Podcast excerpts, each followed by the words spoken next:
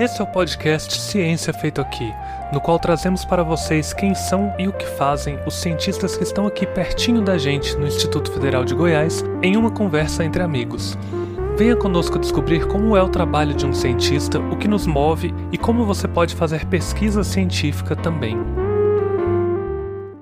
Olá, pessoal! Eu sou a Raíssa, sejam bem-vindos a mais um episódio do podcast Ciência Feita Aqui. No bate-papo de hoje, quem vai estar aqui comigo me ajudando nessa entrevista é a professora Adriana. Diga oi, Adriana! Oi, gente, tudo bem? E agora, deixa eu apresentar para vocês o nosso convidado maravilhoso, Lemuel Gandara. Ele é professor, graduado em língua portuguesa e estudos literários pela Universidade Federal de Goiás, possui mestrado em literatura pela UNB, cujo tema foi Jane Austen no cinema literário, tradução coletiva e dialogismo no grande tempo das artes tem um doutorado em literatura também pela UNB, com o tema Cinema Literário Brasileiro e Violência, Intercâmbios Estéticos e Traduções Coletivas no Grande Tempo. É roteirista, cineasta, escritor, ilustrador e faz verdadeiras obras de arte com a técnica mista. Seja bem-vindo, Lemuel! Muito obrigado, professora Raíssa, professora Adriana também.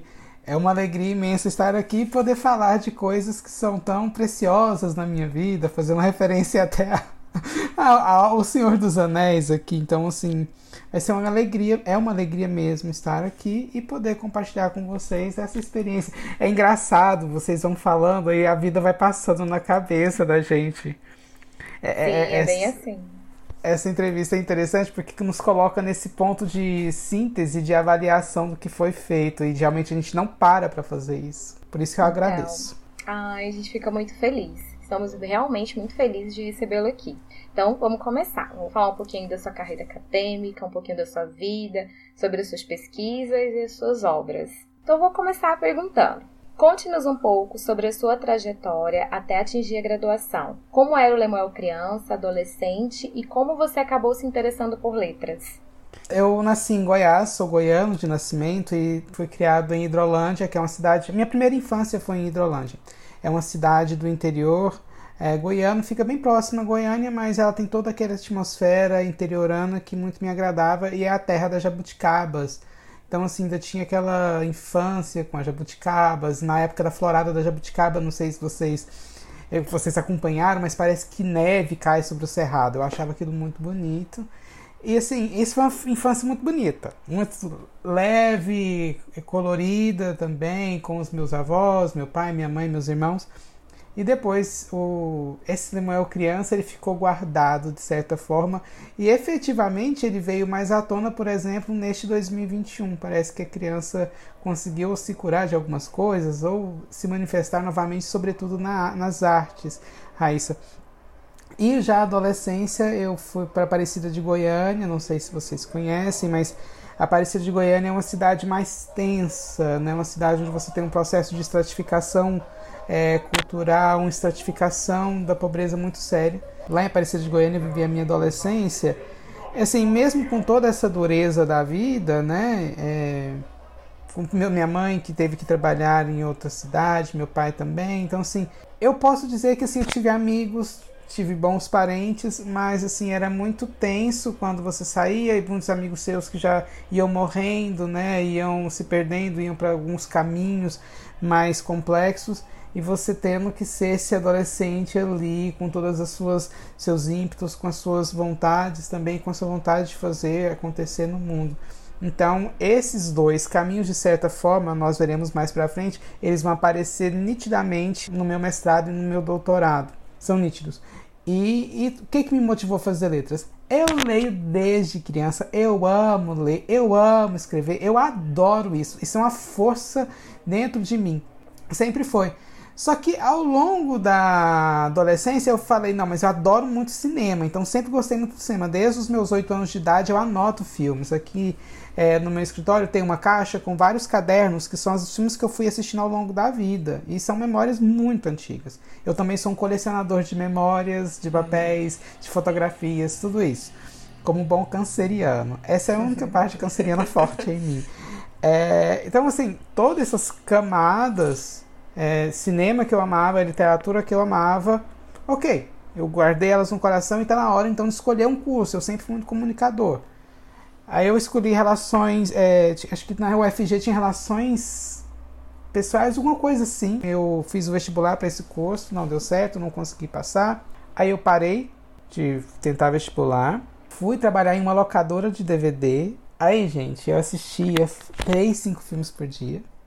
E eu fui tentando fazer também as minhas. É, as minhas tentativas de outros cursos. Eu, tentei, eu entrei para o jornalismo, não, não, não, me senti confortável no jornalismo. Depois busquei história, também não me senti confortável na história nem na geografia. E aí eu nunca vou esquecer. Eu passei para letras. Aí eu falei, ah, vamos ver testar letras. Cinco minutos de aula da professora Elza Kyoko. A disciplina era leitura e produção textual. Era isso. Cinco minutos de aula eu falei, eu quero isso para minha vida. E fiz. Né, toda a minha carreira. Então, como que essa professora, no seu primeiro momento, porque é a primeira aula de um curso do, do, da primeira turma, né, sabe? Imagina, é a primeira aula no início de uma graduação, isso é muito forte. E a hora que ela falou, me senti em paz, eu me senti em casa e me senti seguro, isso é fundamental para avançar dentro da graduação de letras. E me sinto muito feliz com ela. Você se conectou, né? Exatamente, foi a conexão e, a, e outras pessoas falavam, Lemuel, você tem que fazer letras, não faz sentido, você não está fazendo letras. E aí tem até uma pergunta que você colocou mais pra frente, que é a Pode questão. Ah, pare... que é aquela questão da doc... é, eu, eu sempre gostei de dar aula também, mas eu pensava, gente, será que só pode ser do, é, professor fazendo letras? E dentro da letras eu descobri que não era só assim. Uhum. Aí eu falei, ah, tem muita coisa aí nesse negócio. Você acha que essa experiência que você teve com essa professora logo no começo te influenciou de alguma forma a querer ser professor lá na frente? Eu tive grandes influências ao longo da minha vida em relação a ser professor. Professor Hilário, no, na quinta série, nem existe hoje a quinta série, era a quinta série que era, é o sexto ano hoje em dia. O professor Hilário, de língua portuguesa, ele realmente foi minha primeira força, assim, Lemuel, você tem um caminho aqui dentro dessa área de língua portuguesa. E ele falava assim, ele conversava comigo, ele é, e me influenciava e falava, né? Ele falava das coisas e eu admirava. Acho que é importante você ter uma admiração pelo professor. Né, o jeito que ele elaborava as atividades, então ele já levava a atividade impressa, né, no, na, na, máquina. Então, assim, na impressora, que é algo tão comum hoje em dia, mas ele já olhava, ele tinha um cuidado com a turma muito diferente estudei minha vida inteira em escola estadual, gente. Então toda a minha experiência educacional, né, na escolar, foi na escola estadual Severina Maria de Jesus em Aparecida de Goiânia. Eu tive um princípio em Hidrolândia, mas essa foi a escola que eu estudei em, em Aparecida. Depois do professor Hilário, eu tive a professora Eliange, também. Eu, gente, eu era excelente em matemática. Do primeiro ano, da primeira série até oitava oitavo ano eu era excelente em matemática. Eu sabia coisas assim do arco da. Eu, eu sabe aquele aluno que ficava assim ajudando o pessoal a fazer o grupinho? Eu era esse aluno. Só que eu adorava ler e escrever. Então, o ler e escrever vai pro prazer e na escola eu me destaco lá em matemática. Ok, aí no primeiro ano do ensino médio eu conheci a professora Eliange e ela falou: Manuel, vem participar de um grupo de pesquisa comigo, a gente vai analisar Cecília Meirelles. Acabou. Acabou a matemática. Ah, foi assim, a Cecília Meirelles chegou na minha vida, a Eliane chegou na minha vida e entraram e fizeram. Então, esse, esse, esses dois professores especificamente, e aí eu entrei para a graduação é, de letras, a professora Elza Kyoko, na área de linguística em si, foi que me apresentou o curso e me deu uma força. Aí dentro do curso eu conheci a professora Goiânia de Ortiz, que teve o impacto, ela foi minha orientadora de na licenciatura e no bacharelado. E depois, quando eu cheguei na UNB, eu conheci uma das pessoas mais incríveis na existência, que foi o professor Augusto, meu orientador de mestrado, meu orientador de doutorado. Geralmente a experiência acadêmica ela é tão frustrante para alguns, eu posso dizer que a minha foi uma, de uma experiência de é, profunda alegria, de profundo conhecimento, de encontros para a vida inteira. Então, assim, são esses professores especificamente. Então, né, já aproveitando que você está falando dessa parte um pouquinho da graduação, você fez duas graduações, né, ao mesmo tempo. Tem essa de letras em licenciatura e letras em bacharelado em estudos literários, né? Conta um pouco pra gente, né, como que foi fazer essas duas graduações, um pouco sobre essa formação para aqueles para os nossos ouvintes, né, que estiverem talvez interessados aí nessas formações. Desde já falo, são formações sensacionais, tanto a licenciatura quanto o bacharelado. É, eu fiz tudo em cinco anos, então eu estudava de manhã, de tarde e de noite. As pessoas me reconheciam porque eu era o cara que ficava na biblioteca a noite toda e depois, porque as, as disciplinas eram de manhã, de tarde, à noite eu estudava. Eu morava muito longe, a UFG fica no Campo Samambaia, eu morava no finalzinho de Aparecido de Goiânia. E eu tinha uma, uma rondinha bis, uma modinha. Uhum. Então eu saía de casa então de 5 e meia da manhã para chegar bem no início lá na universidade, assim que a biblioteca abria. Eu adoro biblioteca. E ela abria. Eu ficava estudando. Depois de ter estudado, eu já ia para as disciplinas, fazia as coisas. Então eu consegui fazer os dois cursos ao mesmo tempo. Então eram quase 10 disciplinas na graduação por semestre. E isso é algo muito intenso. Por quê? De um lado, eu queria eu tive em 2008, quando eu entrei para o curso de letras, eu coloquei na minha mente que eu queria, eu peguei o caderninho, né, o programa, e falei todas as disciplinas que eu queria fazer do curso. Eu nem pensava em fazer bacharelado e licenciatura ao mesmo tempo. Eu falei, eu quero fazer essas disciplinas, que são disciplinas muito agradáveis. Aí eu fiz o meu próprio programa. E à medida que eu descobri que tudo isso poderia somar para eu ter as duas graduações, eu falei, perfeito. E os ouvintes que estão nos escutando, que pensam em fazer letras. Sobretudo, tem a área da docência, que é sensacional sim. É, trabalhar com a parte de linguística, com a parte de língua estrangeira, com a parte de literatura. Eu acho que lidar com a palavra em, em movimento não é a palavra da, somente da gramática, mas é a vida vivida da palavra.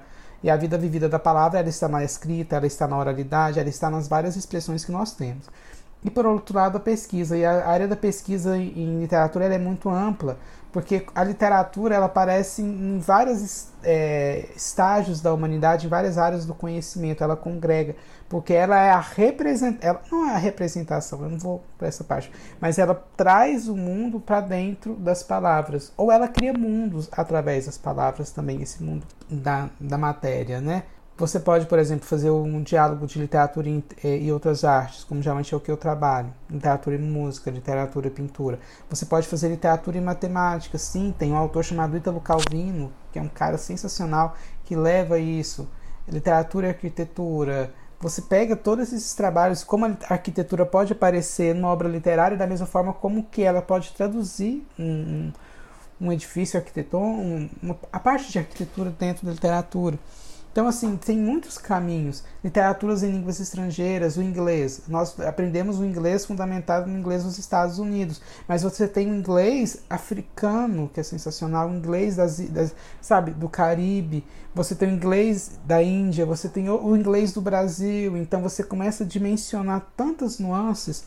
E outra coisa, o curso de letras, em algum momento, bem ampassando, gente, isso foi bem ampassando, eu queria fazer o Instituto Rio Branco para tentar a carreira diplomática. E o curso de letras era um daqueles que mais aprovava. Né? O curso de letras é um dos que mais aprovavam no, para, a, para entrar no, no, na, na, seleção do Itamaraty. E aí eu falei, ah, então perfeito, é, é isso que eu quero. Isso me estimulou também a fazer o curso. Então é muito. É, a área de letras, como Acho que em si, quando a gente entra dentro de uma área e se dedica a ela com muito carinho, a gente descobre muitos caminhos dentro, dentro dela. Não significa que a área de letras é melhor que a área X ou que a área Y, mas é porque dentro dela eu consegui fluir. E o mais importante é fluir dentro do curso que a gente faz e gostar para não ficar fazendo coisa ruim.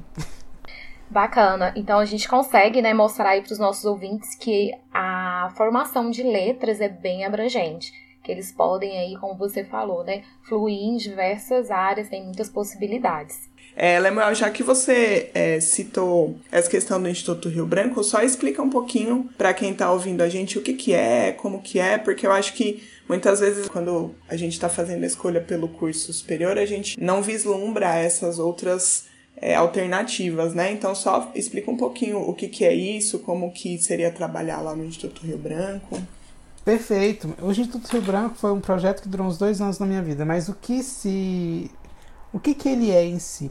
O Instituto Rio Branco todo ano ele abre uma, linha, uma seleção para é, você entrar como segundo secretário no Itamaraty. O Itamaraty é o lugar, né, a instituição brasileira que leva os é, forma os diplomatas brasileiros. Então você Você termina uma graduação, faz a seleção para o Instituto Rio Branco, depois dessa seleção você inicia a carreira diplomática.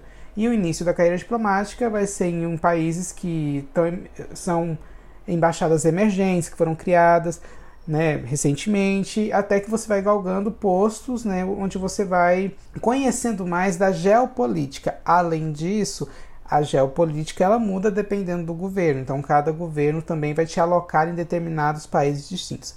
É aí que a coisa começou, que eu comecei a ter uma noção do desenvolvimento geopolítico a partir da diplomacia.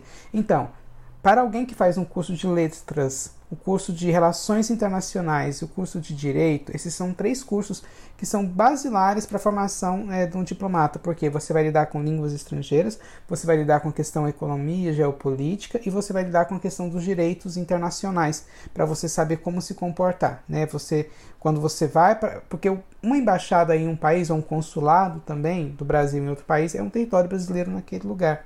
Então, essa relação é muito bacana.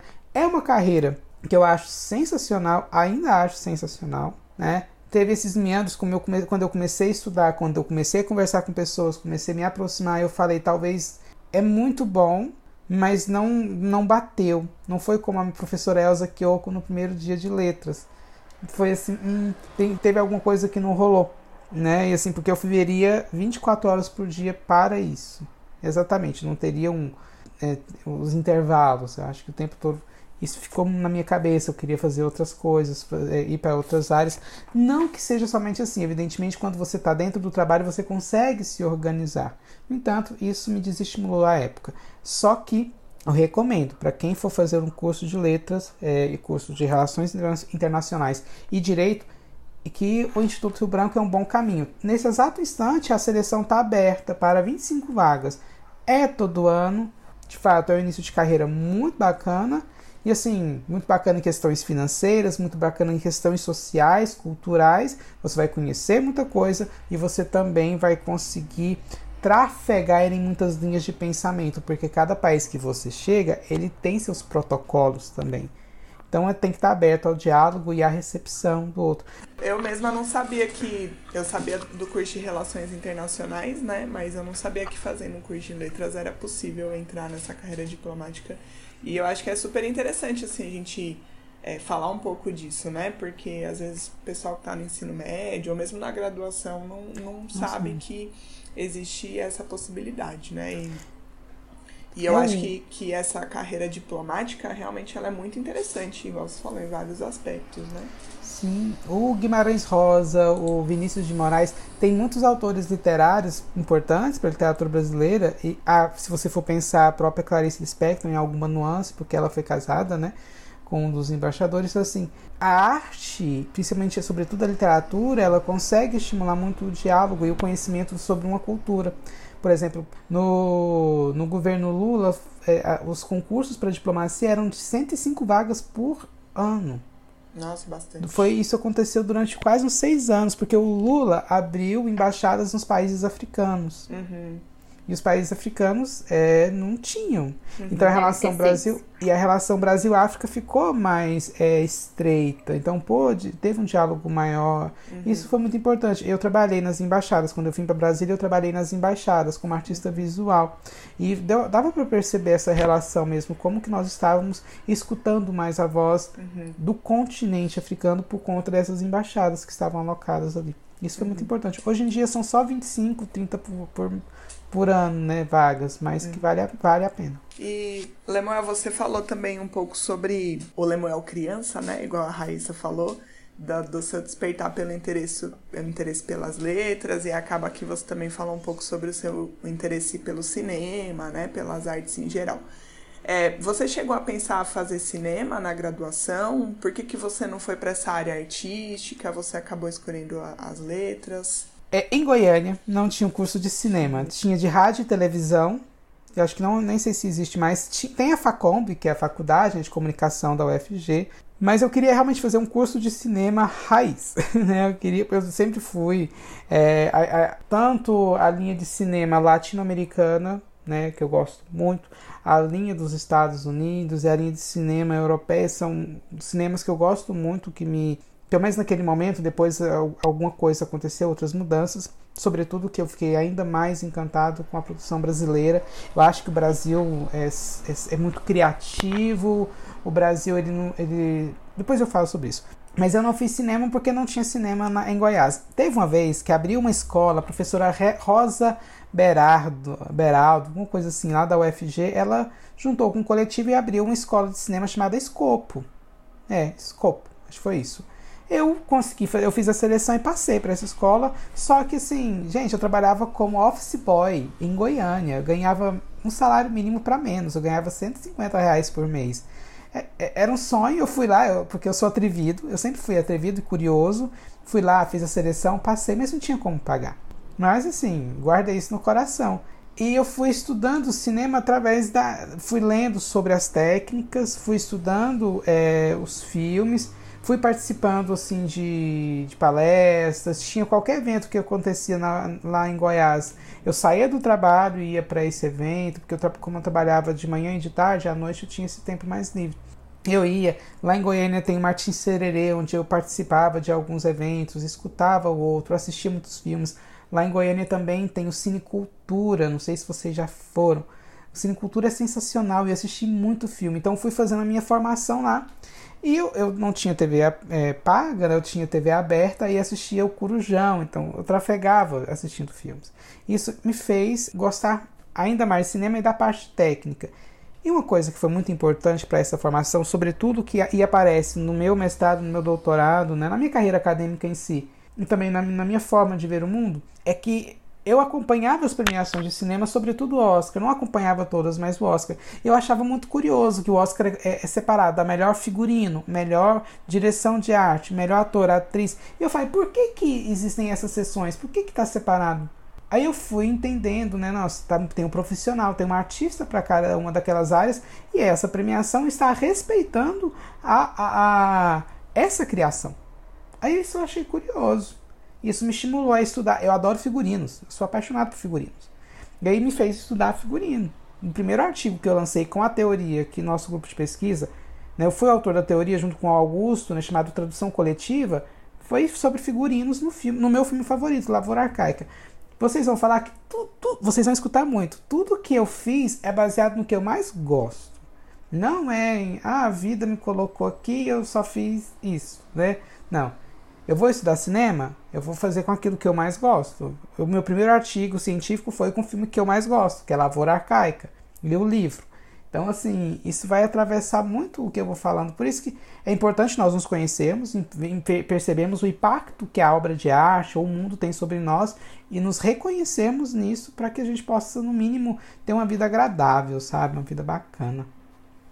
Legal. Lemuel, saindo um pouco dessa graduação, né? E aí depois partindo aí para o teu mestrado, você fez uma dissertação sobre o tema era Jane Austen no cinema literário, né? Já puxando novamente, né? Literatura, cinema, né? Tradução coletiva e dialogismo no grande tempo das artes, né? Fiquei super curiosa, porque como eu disse, eu sou muito fã da autora, né? Eu também. E já li alguns livros, acho que tem uma galera que é fã, enfim. E como que você seguiu essa linha de pesquisa? O que te levou à escolha desse tema? Como que foi essa construção? Eu vou responder iniciando de uma pergunta que me foi feita na banca e eu respondi e depois a, a eu lembro que a, a, a coordenadora era, tá, era uma, foi uma banca que te, teve um, um, público, né? Porque a Jenny Austin chama, a Jenny Austin chama as pessoas. E aí a coordenadora do curso escutou e depois entrou em contato comigo no particular, né? Falando, Lemuel, essa foi uma das respostas mais incríveis que você deu naquele dia. Em qual sentido? Um dos professores olhou para mim e falou assim: Eu não consigo compreender, Lemuel porque é, você tem um conhecimento teórico, um conhecimento crítico incrível que está aqui neste texto. Mas por que, que você escolheu essa autora que é popular em língua inglesa? Aí eu olhei para ele e falei assim: professor, porque eu gosto dela. E eu vou trabalhar com o que eu gosto de ler. E essa autora, que, tá, que é uma autora popular, ela traduz imagens que são muito caras à minha infância, das mulheres que eu, com quem eu vivi, das discussões que eu acompanhava, né, das discussões que eu vi os adultos acompanhando. Eu fui criado numa situação, numa a Hidrolândia, uma cidade rural, praticamente naquela época. Então a Jane Austen sempre leva esse, essa Inglaterra rural que fazia parte da minha, do meu imaginário enquanto criança e além de tudo do, é, de mostrar o universo feminino que eu tinha um conhecimento, que é o, minha mãe, que é a minha avó, que são as minhas tias, as minhas amigas. Então, esse universo feminino que foi traduzido por uma mulher enquanto obra literária. Então, ele estava dialogando com as mulheres que eu conhecia e que eu admirava. Então, acho que ela conseguiu fazer isso. Eu escolhi ela. E não tinha como ele fazer alguma. Ele ia falar assim: ah, mas você deveria ter trabalhado o quê? Com algum europeu desconhecido? Ou alguém de língua inglesa, mas. Aí eu falei: olha, a própria Virginia Woolf fala que essa mulher aí é a maior escritora da história. Então, assim, calma aí, você que tem que baixar a bola e entender que, assim, o meu afeto. E eu consegui também. Eu, além de tudo, eu peguei essa, essa autora, que ela tem, tem um popular, existe uma, um culto em torno da Jane Austen, e mostrei para ela que academicamente ela é. Hum, não vou falar palavrão, mas ela é sensacional.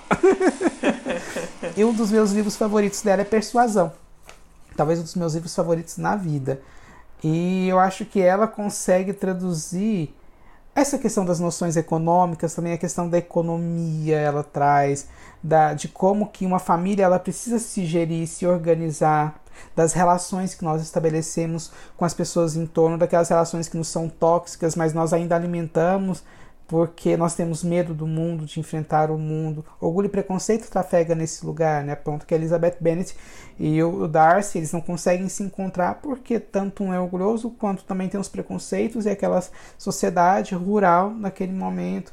Persuasão, que é alguém que fica oito, dois amantes que não puderam se viver aquela aquele encontro, né, de oito anos atrás, reencontram oito anos depois para tentar ver o que, que a gente vai fazer daqui para frente sem influência externa. Então acho muito bacana essa parte psicológica, essa parte também exterior da, da economia que está em Jane Austen e da economia pensada através das mulheres.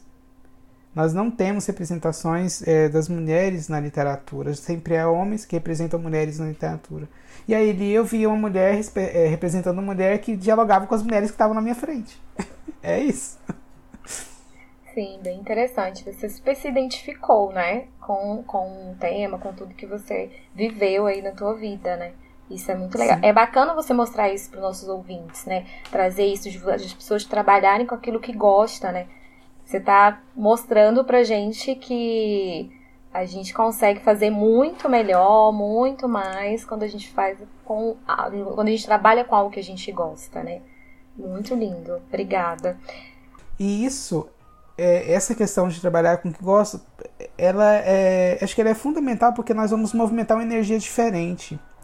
Porque quando você vai fazer uma coisa que você não gosta e você está naquilo ali, aquilo vai te sufocando aos poucos. Enquanto você está em diálogo com aquilo que você gosta, que te representa de alguma forma no mundo, você vai se expandindo. Então, entre, entre retração e expansão, é bom, é muito importante escolhermos a expansão. Né?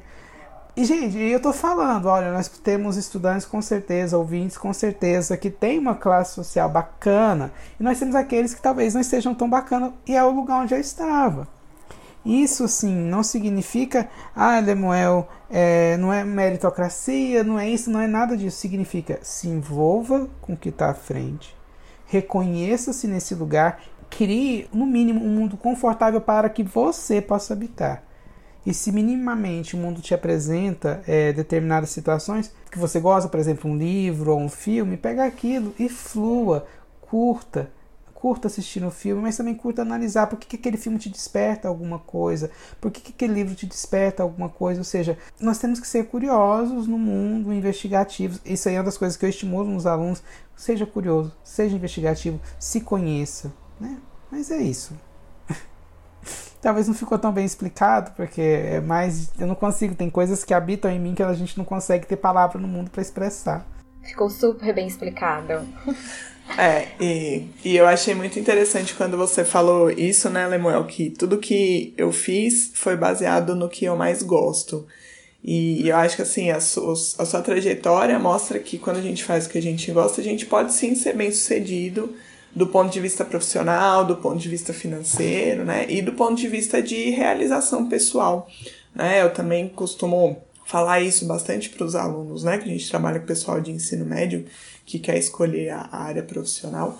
É, quando a gente faz o que a gente gosta, a gente faz bem feito, né? E para um trabalho bem feito, você sempre vai encontrar alguém que que está disposto a, a pagar um preço bom, né? E, e, eu acho que assim, a gente hoje em dia tem se falado muito, né, da saúde mental, então a gente dedica muito tempo da nossa vida ao nosso trabalho. Então, se a gente gosta daquilo que a gente faz, é um pouco mais difícil da gente, é, a gente consegue preservar mais a nossa saúde mental, né? Então, eu achei isso muito bacana, assim, muito é, bonito mesmo, né? E, e eu acho que, assim, por você estar numa, em áreas que são pouco valorizadas, né? Tanto a área, a área de língua portuguesa quanto a área artística.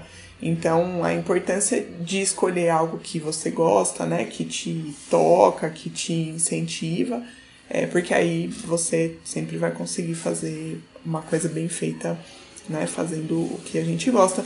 Obviamente que a gente tem que pensar, né, que tem boleto para pagar, salário é importante, mas Muito. dentro disso a importância da gente fazer essas escolhas a partir do que a gente gosta. Adriana, eu acho que aí nesse sentido que você falou e que Raíssa também estava caminhando, eu dei aula no, na Casa da Juventude Padre Burnier lá em Goiânia, que é a Caju. Eu posso dizer que foi talvez um dos momentos mais sensacionais da minha vida. Eu aprendi muita coisa com os professores, com os profissionais de lá. Era um, era um programa que atendia a comunidade ali da periferia de Goiânia para fazer o vestibular. E uma das coisas que eu aprendi lá foi o seguinte: nosso estudante, sobretudo aquele que vem de uma, uma, formação como a minha, de periferia, ele precisa saber que ele tem que ele, ele precisa aprender a ler edital. Tem edital no mundo. Vamos ensinar para ele que existe. Ele precisa aprender que existe ali uma possibilidade dele ter uma isenção de pagamento ele precisa aprender que existe o Instituto Rio Branco. Ele precisa aprender que existe é, a Universidade Federal de Goiás tem cota. Ele precisa aprender que o IFG tem cota. Ele precisa ter esses elementos para saber que, quais são as ferramentas que ele vai utilizar para entrar nesses lugares. Porque uma coisa que eu percebo que no processo de formação, principalmente vindo da periferia, como as pessoas não sabem, fica aquela coisa, ah, a, esco a, a, escola técnica lá em Goiás, que é o nosso IFG, né? A escola técnica fica no centro de Goiânia e ela não pode ser acessada por aqueles que são na periferia. Eu sempre fui um. Como eu falei pra vocês, eu fui aquele. Eu, a da intriga. Eu falei, não, gente, eu vou entrar ali, não tô nem aí, eu vou entrar lá. Então, assim. E como professor, hoje sou professor do Instituto Federal de Goiás. Então, assim, é, nós precisamos dar essas ferramentas porque os nossos estudantes, sobretudo esses que estão em uma condição mais complicada, hoje em dia financeiramente o Brasil com essa questão da, do desemprego e tudo, precisa saber, tem edital, precisa aprender edital, precisa se, é, se ter essas ferramentas para você enfrentando o mundo, para você, eu vou falar uma coisa para vocês muito, pode ser uma coisa, um, coisa até chocante. Eu fui descobrir que tinha mestrado e doutorado em letras quando eu estava fazendo o curso de letras. Até então, na minha família, quem era doutor era o médico ou advogado. Aí quando você entra no. Nossa, eu posso ser isso? Gente, que legal! Que bacana. Então, assim, nós, é, realmente, é, quando, quando a Adriana trouxe para falar sobre o Instituto Rio Branco, que eu descobri só na graduação, porque fica restrito a um grupo, né? E esse grupo trabalha dentro disso. Então, assim, aí na graduação, acho que é isso são coisas que ajudam o nosso coletivo, que ajudam as pessoas e que dão para elas conhecimento. Aí elas podem falar, ah, eu quero fazer isso ou eu não quero fazer isso. Nós precisamos dar opções para as pessoas, porque senão a vida vai ficando muito oprimida. É, falta saber mais sobre esses caminhos, né? Isso a gente se depara o tempo todo com os nossos alunos, né? A gente trabalha numa escola que é pública e a gente observa o nosso público e aí a gente recebe alunos que não têm esse conhecimento, que eu também não tinha e que eu fui descobrindo aos troncos e barrancos, né, por aí. Mas é isso, é isso. concordo plenamente com você.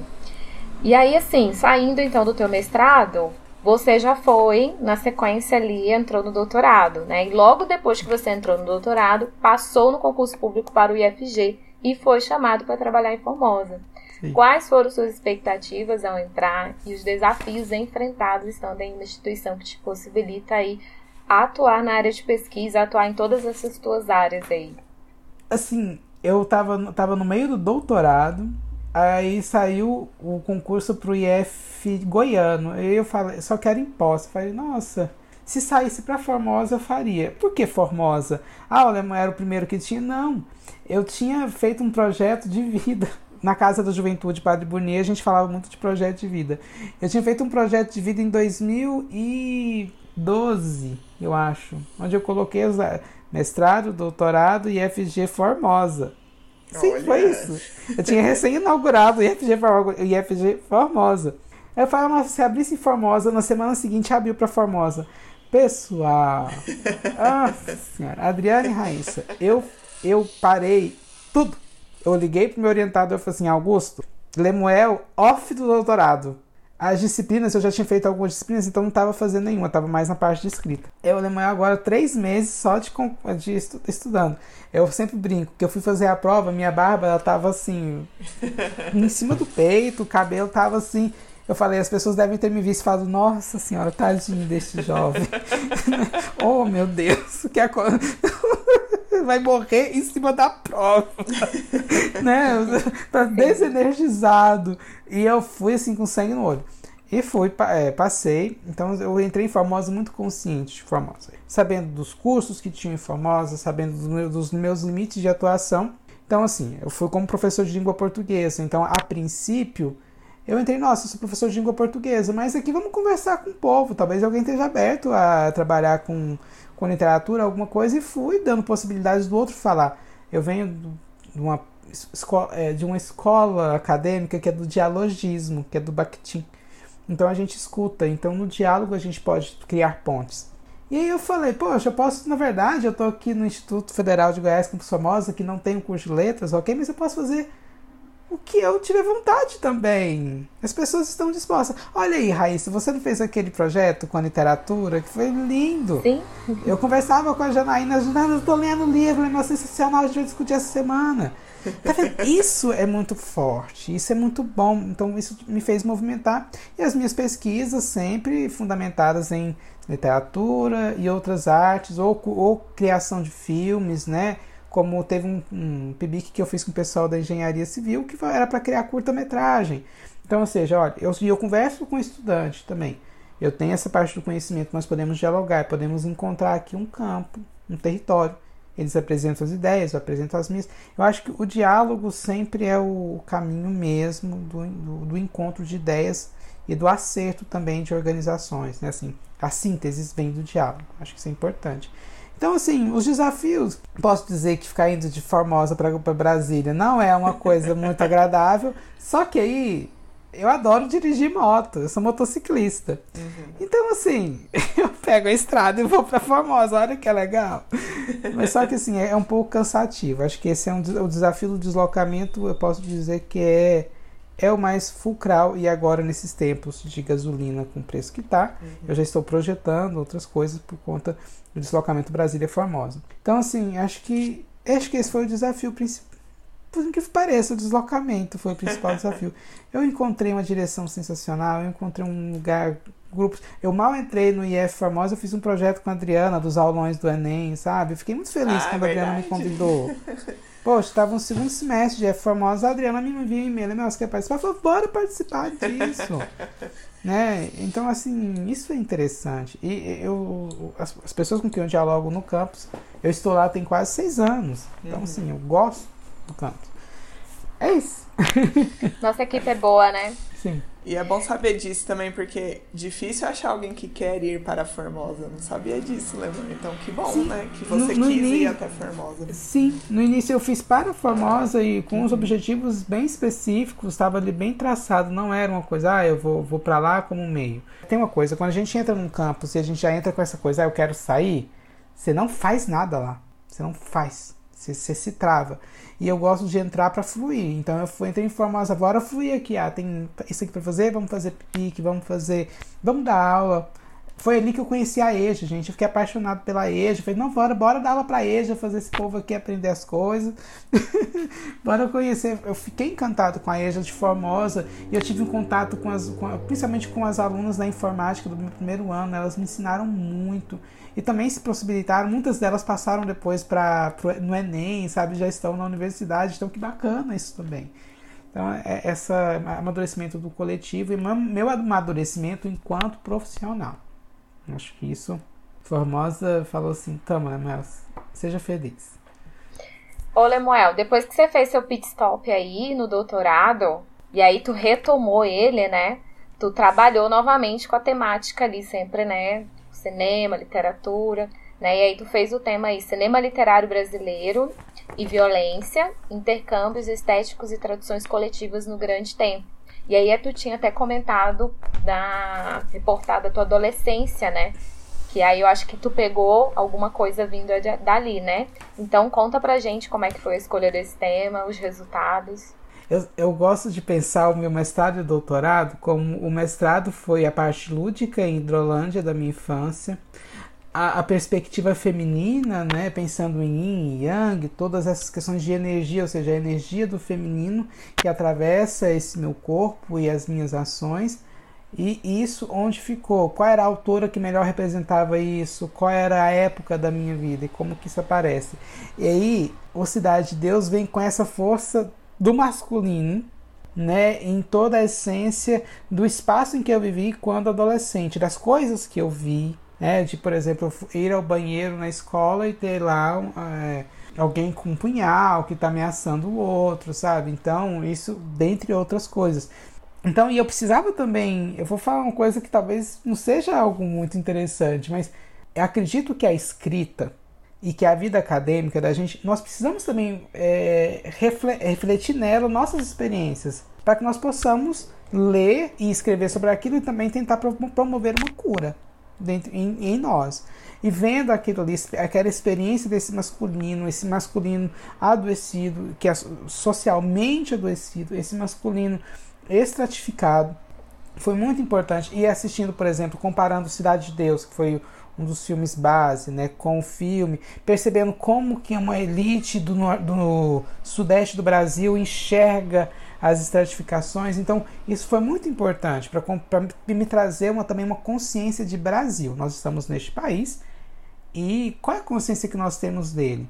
E eu peguei justamente o caminho da violência para porque de certa forma comunica com o processo colonial. Né? De certa forma a gente volta para o processo colonial e essa violência, né, essa manutenção da violência que aparece. Teve uma pergunta que está aí, eu já vou responder ela agora. Você falou assim, ah, é, as, as áreas que não são, por exemplo, tão aclamadas, né, tão buscadas ou tão valorizadas como é a arte e a letras, né? É, o nosso país ele foi fundamentado na, na, na retirada de bens, trouxeram, escravizaram é, pessoas no mundo, né? Escravizaram é, é pessoas né, que habitavam em outro continente, escravizaram quem já estava aqui. Então esse processo vai for, nos forma enquanto coletivo plen, unicamente para, olha, só serve se for um trabalho braçal. Eu vivi isso em casa, meu, não meu pai, meu pai é sensacional, mas a, a, vizinhança falava assim, não, tem que fazer trabalho, o o verdadeiro trabalhador é aquele que pega uma enxada. E eu resolvi trabalhar com aquele que pega o pincel, que vai pegar a palavra e vai, vai dar uma forma para ela. E assim, se você for, se nós percebermos isso, nós somos criados realmente enquanto coletivo para tirarmos dos lugares onde nós podemos nos expressar enquanto indivíduos, que seja na letra, seja na arte, podemos entender o mundo, nós somos colocados em lugares onde nós não podemos pensar sobre o mundo. E se nós não pensamos sobre o mundo, gente, ele não existe para gente, a gente simplesmente vai respondendo. E esses nós vamos sim, simplesmente sendo estimulados o tempo todo, tem que ganhar comida, tem que trabalhar, e é isso. E aí eu acho que outras áreas, como nesse caso falar das, das áreas a que eu estou filiado, como as artes e a, e a, e a letras, né, são áreas que promovem uma reflexão profunda, um conhecimento do próximo, um conhecimento das coisas. Eu acho que num processo de formação violento que o Brasil passou, esse tipo de, área não, realmente não dava certo. Não sei se quando eu estudei, eu orientei alguns trabalhos sobre a, o início, o início da Rede Federal de Ensino, do ensino técnico. Né? Antes ele foi criado especificamente para ex-escravizados, com os índios, né? e logo depois tinha formação técnica essas pessoas, no século XIX. E aí, para a, a, elite, sobretudo, né, ela tinha acesso às artes, acesso às línguas, acesso a uma série de coisas. Para a camada, podemos dizer, pobre da, da sociedade, é, ele tinha acesso apenas à prática, prática. Você tem que aprender a serrar uma madeira para ela ficar lisinha, até ela ficar lisinha. Eu acho que aí o, o Instituto, ao longo dos últimos 20 anos, talvez ele mudou muito em relação a isso. E o fato de existir um professor como eu no Instituto Federal de Goiás, de existirem projetos como o de Adriano, como o de Raíssa, eu acho que aí é onde a gente consegue entender que alguma coisa mudou. E aí, em algum momento, daqui uns 10, 15 anos, ou 30, ou 40, não sei, vai ser mais tranquilo. A arte, a literatura, dentre outras coisas. Acho que eu falei até demais agora. Foi ótimo. Foi mesmo. Então, eu estava falando aí da, dessas questões das artes visuais, né? Então, você destoou pegou o pincel, pegou sua arte, pegou né, aquilo que você tem internamente e colocou para fora, né? E aí você trabalha dentro da arte, das artes visuais. E aí, né, dá, explica pra gente, explica pra mim, para os nossos ouvintes aí um pouquinho sobre o que que é, né, essa arte visual e as suas formas de arte visual. Perfeito. As artes, eu vou fazer um eu não vou trazer um, um, que é técnico ou acadêmico, eu vou trazer um que é do que eu consegui ver do mundo como arte, arte visual. Eu acho que o artista visual, as artes visuais, elas, né, como artista visual, eu pego a, o mundo, a forma, né, a forma do mundo, como que a luz reflete nas coisas, e eu tento criar. Eu, tenho, tinha escrito uma coisa bonita aqui, deixa eu ver aqui, é, vai ser melhor. É, justamente, eu dou um movimento criativo para a luz que tem no mundo para as sombras também e para as formas que tem no mundo. Então eu pego as, é, é, é, o reflexo, porque tudo habita dentro de mim. O que eu estou vendo agora, o que está ali, a árvore que está aqui na minha frente, né? Essa árvore ela existe, ela está ali, mas a, a luz que banha ela possibilita que eu enxergue essa árvore. Então a árvore não está lá, a árvore está aqui dentro. Então assim, eu acho que quando eu realizo uma é, no plano da matéria e dou forma para isso, eu estou colocando em prática o meu movimento criativo e eu estou dando a visualidade do outro, ou seja, o visual do outro, a possibilidade também de fazer com que aquilo habite dentro dele. Ou seja, fui longe agora, né? Fui longe. Mas é, eu acho que eu dou como artista visual ou as artes visuais em si, ela pega esse movimento e as formas e ela tenta dar uma interpretação para isso no mundo e tornando, tornando isso forma também para que outras pessoas possam é, pensar, sentir aquilo. Nesse sentido, as ferramentas, eu realmente trabalho com técnicas mistas e, sobretudo, papel. Eu adoro papel. Aqui do meu lado tem um, eu estou trabalhando ultimamente com papel Paraná, é um papel, papel muito, com muito ácido, sabe? É um papel meio difícil, ou seja, você faz uma obra ali, ela vai durar uns 30, 50 anos. Mas assim, me instigou enquanto pensar. Quais são as formas que eu gosto de, de trabalhar? Eu gosto de trabalhar com espaço sideral, então uma ideia de espaço sideral, eu adoro isso. Eu gosto de trabalhar também com as formas mínimas, com as formas, formas celulares e eu gosto de trabalhar com os planos cinematográficos, plano aberto, plano detalhe, tudo isso dentro da, da, da estética em que eu é, trago. Tinta, mas eu também trabalho muito, eu trabalho com as tintas, né, com os pincéis, mas eu trabalho muito com giz, giz pastel. Eu gosto muito de trabalhar com carvão e trabalhar com bordado, por exemplo. Este bordado aqui é o Fernando Pessoa, foi eu que fiz esse bordado. Então, assim, falar com agulha. Eu já mostrei pra Raíssa uma vez, acho que a Adriana não estava, mas eu pinto em folha, eu sabe, eu saio pintando o mundo, porque o mundo tá aí. E a arte é aquilo que eu falei, ó, isso aqui para mim é arte, então é, isso é arte. É engraçado. E, e quando você pega e assume isso para você mesmo, o mundo também responde. Eu falo para vocês porque eu recentemente foi lançada uma revista na França, onde tem seis obras minhas assim, num belo dia eu, eu, eu vi a chamada aberta e foi a ah, chamada para artistas do mundo, né? Eu falei, ah, vou. Eu tô no mundo, não tô? e aí eu enviei. E tem editais no mundo, sim, né? Sim, sim, sim. e aí eu enviei seis obras em preto e branco. E as seis foram publicadas nessa revista. Que incrível! E, e, assim, e o mundo foi respondendo, né? Ah, eu fui trabalhando com preto e branco, então eu gosto de quando chega um edital que é uma provocação, fala, Lemuel, eu nunca tinha trabalhado com preto e branco. Ah, você não é artista, então trabalha com preto e branco, isso é bom. Assim, eu tenho preto e branco ali, se assim podemos dizer. Mas, assim, mas foi muito, é muito instigante isso. Essas são as formas. Os, então, e por quê? Né? Agora, só para sintetizar tudo. Quando criança, meus tios trabalhavam com serigrafia. Minha avó era costureira e desenhava roupas. Meu tio era, ele fez um curso para ser estilista, mas não foi, não avançou na carreira por uma série de preconceitos. E meu pai era pintor. Então, eu venho de uma família onde as pessoas tinham uma vocação e elas lidavam com os instrumentos, lidavam com as ferramentas, com pincel, com agulha. E isso me inspirou muito, muito, muito, muito. E essas, já respondendo a pergunta que está mais para frente, as minhas influências mais é, é, profundas é meu pai, a minha avó costureira, os meus tios serigrafistas, como eles lidavam com a tinta, como lidavam com a forma. É, é, isso são as minhas grandes inspirações. E podemos dizer que as influências externas, né? Nesse caso, você eu tenho Van Gogh, eu tenho Van Gogh bem aqui. Tenho o eu gosto muito do modernismo brasileiro, né? Nós temos Oscar Niemeyer, nós temos a Tarsila do Amaral, a antropofagia brasileira que me instiga bastante também enquanto influência. Mas sobretudo, eu acho que é, nós, nós, nós aprendemos a. Eu acho que ao longo do tempo a gente foi criando muito, enquanto sociedade agora, é só o que está fora que nos influenciava verdadeiramente. Mas eu acho que é importante nós percebermos que quem influencia é a minha tia que era benzedeira ali. Essa tia me influencia. Quem me influencia é a tia da cantina na escola. Que quando eu estava sofrendo, ela pegava: Vem cá, meu filho, deixa eu te dar aqui um pouquinho mais de comida porque eu sei que você gosta de comer. Essas são as verdadeiras influências da minha vida. Isso aí. Tem as influências internacionais, ok, brasileiras, mas que, quando eu vou pintar uma obra, vou pensar em quem? Eu vou pensar na minha tia que me chama. Vou usar esse termo tipo, que era como ela se apresentava também. Não é um termo pejorativo nem nada. É como ela, eu sou a tia da merenda, eu vou aqui te dar de comer. Isso é uma relação mais profunda de um ser humano, porque eu vou te alimentar para que você tenha força. Acho que é isso. Lembrei da tia da cantina, gente. Nossa, incrível. E às vezes a gente não consegue identificar isso nas nossas vidas, né? E aí eu acho que como artista você tem essa sensibilidade, você consegue ter esse olhar e transpor isso para as tuas telas, para o teu trabalho. Isso é incrível. Vou tentar observar mais essas coisas na minha vida. E eu acho que assim a gente consegue ser mais agradecido, sabe?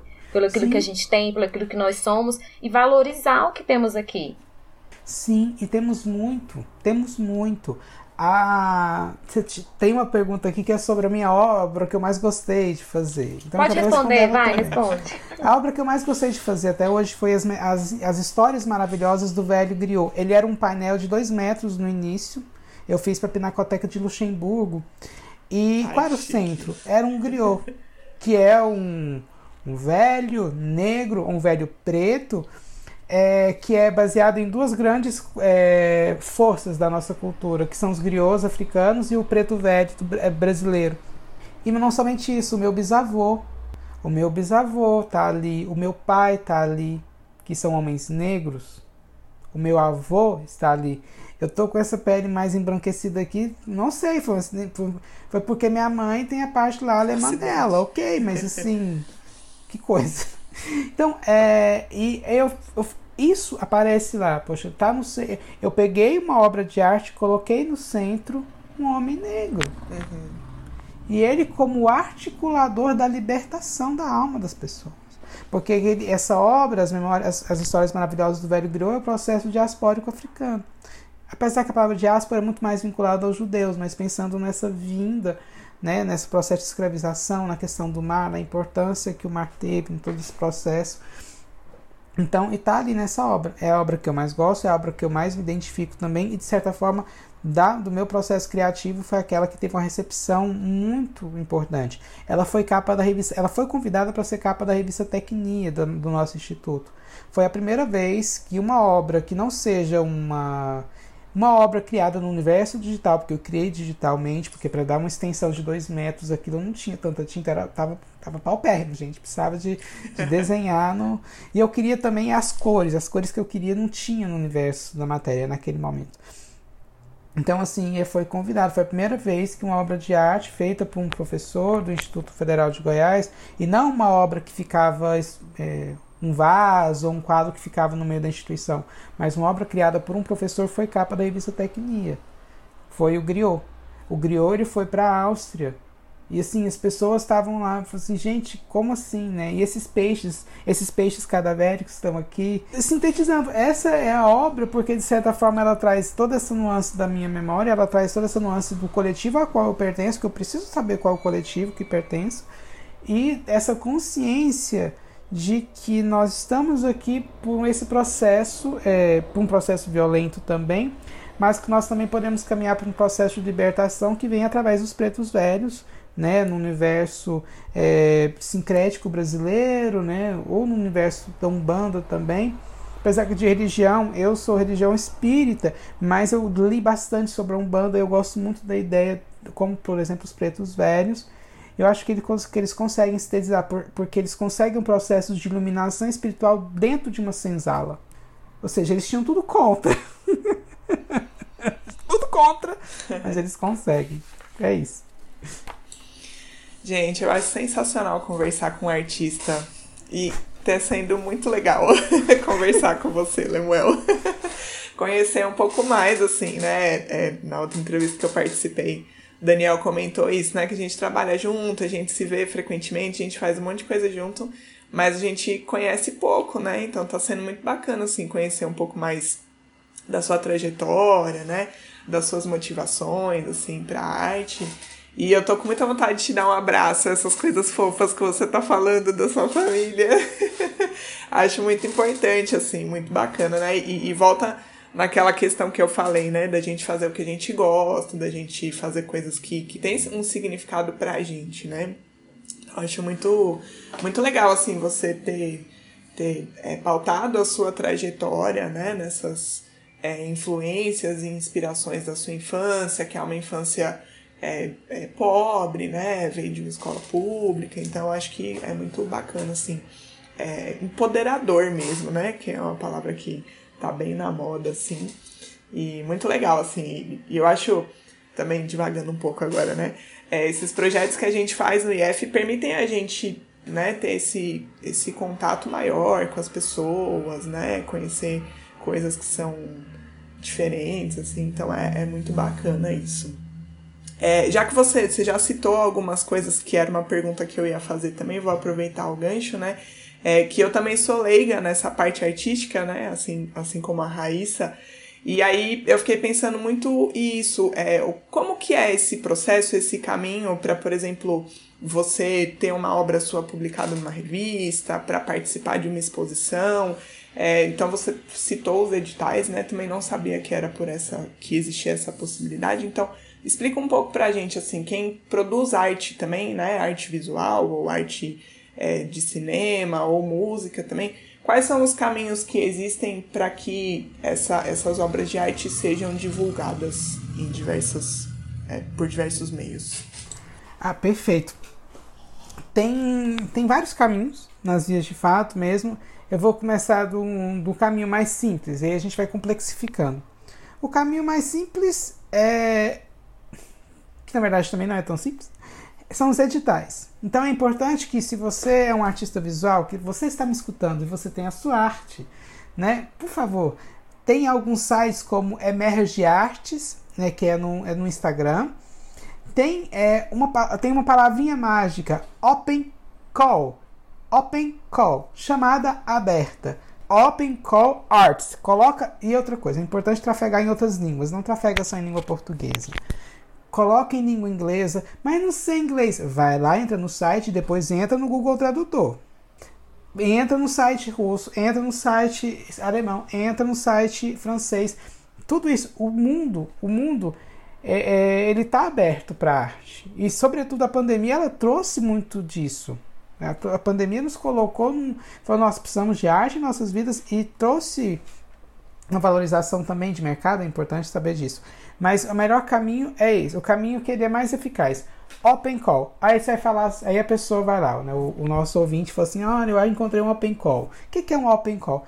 É um edital, ou uma chamada, uma revista de arte vai estar falando chamada para artistas internacionais. Então, você tem que saber conscientemente que você está entrando na parada com todo mundo, né? É o, é o Brasil e o mundo. Então, você vai concorrer ali com gente da Rússia, da China, do Japão, mas entra. Ah, mas será que a minha arte é boa? Essa é uma pergunta que não, não passa na sua cabeça. Produz, faça sua arte, elabora a sua criação. Sabe por quê? A nossa arte ela é única. Só eu posso fazer aquilo que eu fiz. E a recepção também ela é única. E você não sabe como que o outro vai receber, qual é o contexto. Então, primeiro caminho, open call. A chamada para artistas, né? o aberto chamada para artista. Em francês é appel a artista. A chamada para os artistas. Então, assim, entra nisso. Professor Lemuel, onde é que eu encontro isso? Google. Gente, nós podemos pegar nosso celular, pegar o computador e lançar isso lá. Não é só usar o WhatsApp, tá vendo? Vocês que estão me escutando, você é artista, tá criando, vai atrás. Depois do Open Call. É lógico que aí você vai você também tem que entrar com o peito aberto, porque você pode receber um não, como você pode receber um sim. Tá no jogo. À medida que os sims são construídos, você vai, você vai entrando em outras fases da sua carreira que ela vai caminhar, você sai de um artista emergente para ir para um artista mais consolidado. E aí as consolidações acabam te trazendo convites. E esses convites são, nossa, por exemplo, pessoal da Universidade Federal do. Como eu sou acadêmico, né?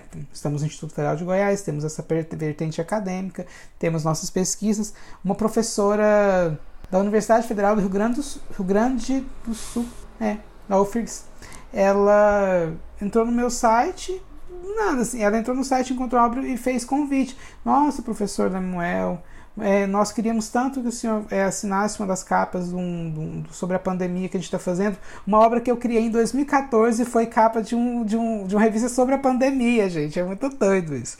Eu cedi a arte, o instituto. E assim, está acontecendo uma exposição no, no Rio de Janeiro agora, onde três obras minhas estão lá. Isso foi a convite também né, o pessoal da Ava Galeria lá da Finlândia que está promovendo esse evento, ah, Lemuel, mande suas obras. E aí, quando esse convite assim é muito bacana, porque eles não estão nem sabendo qual é a obra. Lemuel, escolhe a sua obra e envia pra gente, assim, você tem autonomia geral. Então, agora só que é construído através desse primeiro caminho. Eu também sou um homem, estou com 37 anos de idade nas costas, tem toda essa parte acadêmica que dá um suporte. Então, se você é um artista emergente, primeiramente, segurança no que você está criando. Segurança. Ah, mas segurança demais vai atrapalhar. Não, você olha para o que você criou e fala assim: Isso aqui é arte. Para mim, eu compreendo como arte. Compreende. Vai para frente nós a arte contemporânea e eu sou um artista contemporâneo eu não vou lá para o passado eu não fico tentando fazer representações tem traços do expressionismo ok? Mas o artista contemporâneo ele olha para o mundo e o mundo é o campo dele então, o mundo, as ferramentas, você gosta de trabalhar com tule, você gosta de trabalhar com concreto, você gosta de trabalhar com questões sustentáveis, você gosta de trabalhar com reciclados. Eu tive um momento que eu estava começando a estudar mais sobre a questão de recicláveis, porque a arte produz muito lixo, e isso me incomoda. E está me incomodando cada dia mais, por isso que eu vou para o virtual. Porque no virtual você não está gastando ali um litro de tinta, um, um tanto de resíduos. É, para criar um quadro como que eu criei semana passada, você, eu gastei resíduos. Isso me, ficaram resíduos, muitos resíduos. Isso me incomoda. E eu acredito que a arte vai muito para isso. Outra dica que eu dou para o nosso ouvinte é que perceba a arte digital. Realidade aumentada, sabe? Sobretudo a realidade aumentada. Né? 360 graus, eu acho que vale a pena focar nisso. A arte contemporânea ela está ela tá caminhando também para essa para esse hibridismo entre o virtual e aquilo que é analógico, se assim podemos dizer, ou mais clássico. Mais ou menos isso. e Lemuel, já que a gente falou de escolha profissional também, como que é a questão de remuneração por esses processos todos de exposição de obra de arte? Como que é isso? Para alguém que queira se assim seguir para se tornar um profissional nessa área de artes visuais. E agora eu vou é, a obra toda vez que eu geralmente entro numa exposição eles perguntam você quer vender a sua obra nesta exposição Uhum. Aí tem aquela coisa, gente. Se você tiver apego à obra, o que, que você vai responder? No way! Não vou vender, não. Ou se você olha como artista e você pensa, essa obra ela tem um futuro bom. Então, se eu vender agora, eu não vou ter o preço que eu poder, posso ter daqui uns 10, 15 anos. Uhum. Então, também está isso. Ou você trabalha, por exemplo, eu vou, é, a remuneração, então, existe. Quando você vai para uma exposição, a sua obra pode estar vendida. Uhum. Pode ser vendida. Você só que tem outros caminhos, você não precisa só ficar dependendo de exposições.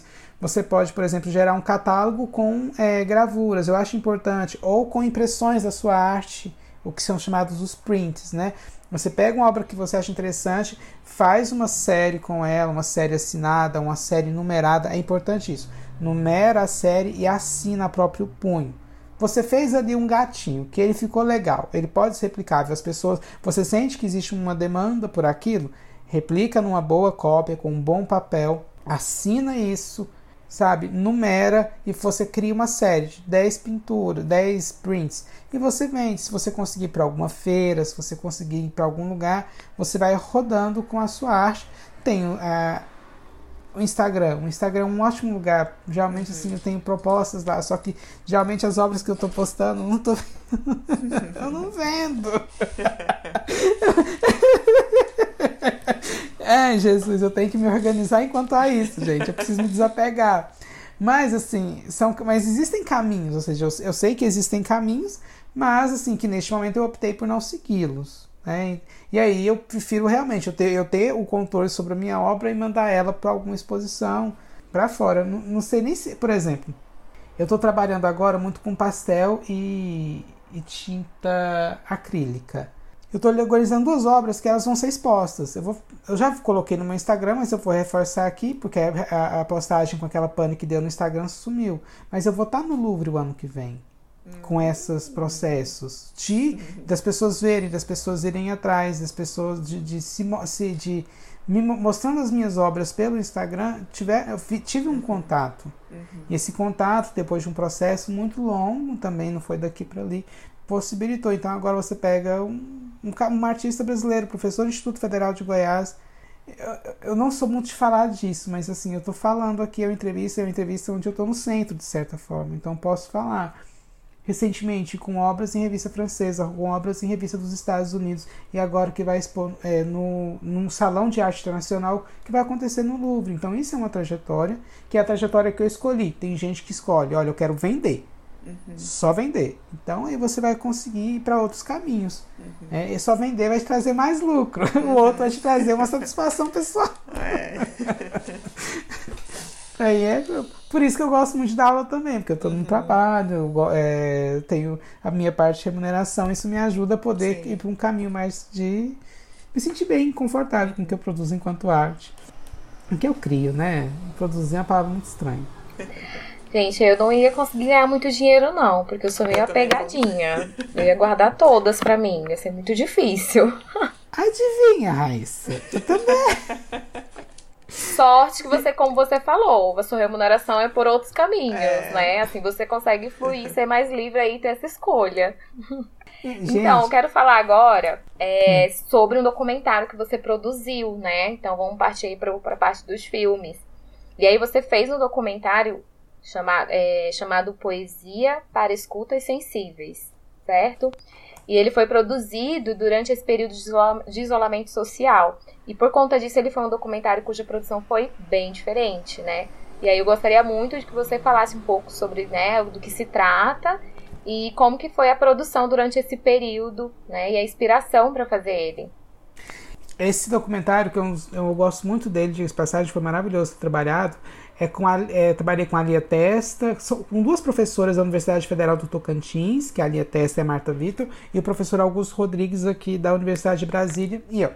É, quem começou o projeto inicial foi com a Lia Testa. Qual que era a ideia? Pedir para que poetas contemporâneos, então poetas contemporâneos, é, escolhessem uma de suas obras e nos enviassem. Ou algum texto que dele e nos enviasse. E a gente falava assim, pode enviar o material. O que você enviar, a gente dá conta, porque eu trabalho muito com essa parte tecnológica. Então, assim, quem tinha que dar conta nas vezes de fato era eu, porque alguém enviava um, um vídeo em 720, outro enviava em 4K, e eu tinha que dar um jeito de fazer tudo isso caber em um filme único. Então, assim, a liberdade foi para o poeta. Então, ele tinha autonomia sobre a sua obra e ele nos enviava do jeito que ele bem é, sentisse. E ele nos enviou. E aí, o que acontece? Que foi o maior, que para mim foi incrível nesse filme. Nós não tínhamos um roteiro. Nós tínhamos, tínhamos obras, tínhamos poemas declamados ou vividos ou performados pelos, pelos próprios autores, pelos seus próprios autores. O que tem, por exemplo, Pedro Tierra, que é um dos maiores intelectuais brasileiros. Né? Ele fala lá sobre o casal Dáliga no, no filme, no final do filme. Então você tem ali. Ou seja, vocês enviaram e agora nós temos que criar um roteiro. E criar um roteiro de um documentário, essa foi a parte mais complicada. Sendo eu da área de letras, como leitor, nós conseguimos, né, outros professores também são das áreas de letras, nós conseguimos criar um roteiro e esse roteiro aparece no filme, que nós chamamos de roteiro bitriangular é um triângulo dentro, nós tínhamos, tínhamos que ter um ápice no meio do filme. Qual é a obra de arte que representa a ápice da história que queremos contar? E o que queremos contar? Então, por exemplo, o filme abre com um poeta que ele sai ainda cai caminhando, foi a metáfora do caminho, de abre alas, e ele suja, ele chega, ele tira o chapéu, tipo como se fosse convidado. Então isso aqui vai para fechar. O Pedro Tierra vai fechar, porque ele, o Pedro Tierra falou sobre o Causa Darga, que tinha recentemente morrido. E a música que fecharia era de um poeta indígena chamado é, Júlio, da, do, da comunidade Apinagé. Então, nós estaríamos para voltar para as raízes que o Carlos Adáliga, de certa forma, dialoga com isso. Então, existia essa linha textual que só foi possível depois. Isso foi um desafio muito grande. E as imagens, ele é bem diferente mesmo, Raíssa, é algo que eu já estou teorizando junto com Augusto, que chama-se estética da pandemia, que são aqueles filmes que foram possíveis com essa estética que nós estamos fazendo aqui. Isso aqui é uma estética, esse quadradinho, esse mit, isso aqui é uma estética. E nós pensamos, a estética da pandemia, você não tem uma imagem bem tratada, você tem uma imagem possível e um som possível dentro dos recursos que nós tínhamos. E aí essa estética da pandemia, ela aparece nesse filme. Eu tinha feito um outro antes chamado Molly Blues Movie, esse eu tinha produzido. Tem até aquela atriz, Simone Spoladori, ela topou o projeto e deu muito certo. E aí nós sentimos que deu certo nesse projeto Molybden's Move e colocamos no Poesia para Escutas Sensíveis, que é, eu acho que ele consegue trazer um retrato da estética da pandemia. O que é isso? Mais ou menos isso. Ai, nossa, eu gostei muito. Eu assisti e eu fiquei bem emocionada, assim. Tem uns poemas que são bem. que tocam muito a gente, né? E aí eu, e eu não tinha percebido que eram os próprios poetas, né? Então, em saber disso, parece que ganha mais significado, que você fala, nossa, foi ele que construiu. É muito lindo, gostei muito.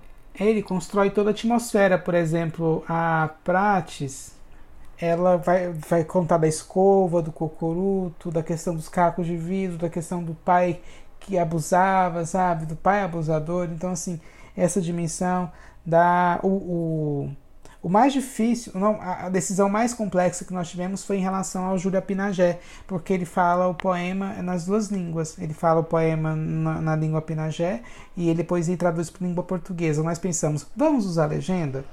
Era uma possibilidade. Vamos colocar só o que ele fala na língua Pinagé? É uma possibilidade. Vamos deixar só em língua Pinagé e o público que se lasque? É uma possibilidade. Então, aí eu falei, não, Vamos começar com ele na língua apinagé e depois ele fazendo mesmo a tradução para a língua é, em língua portuguesa.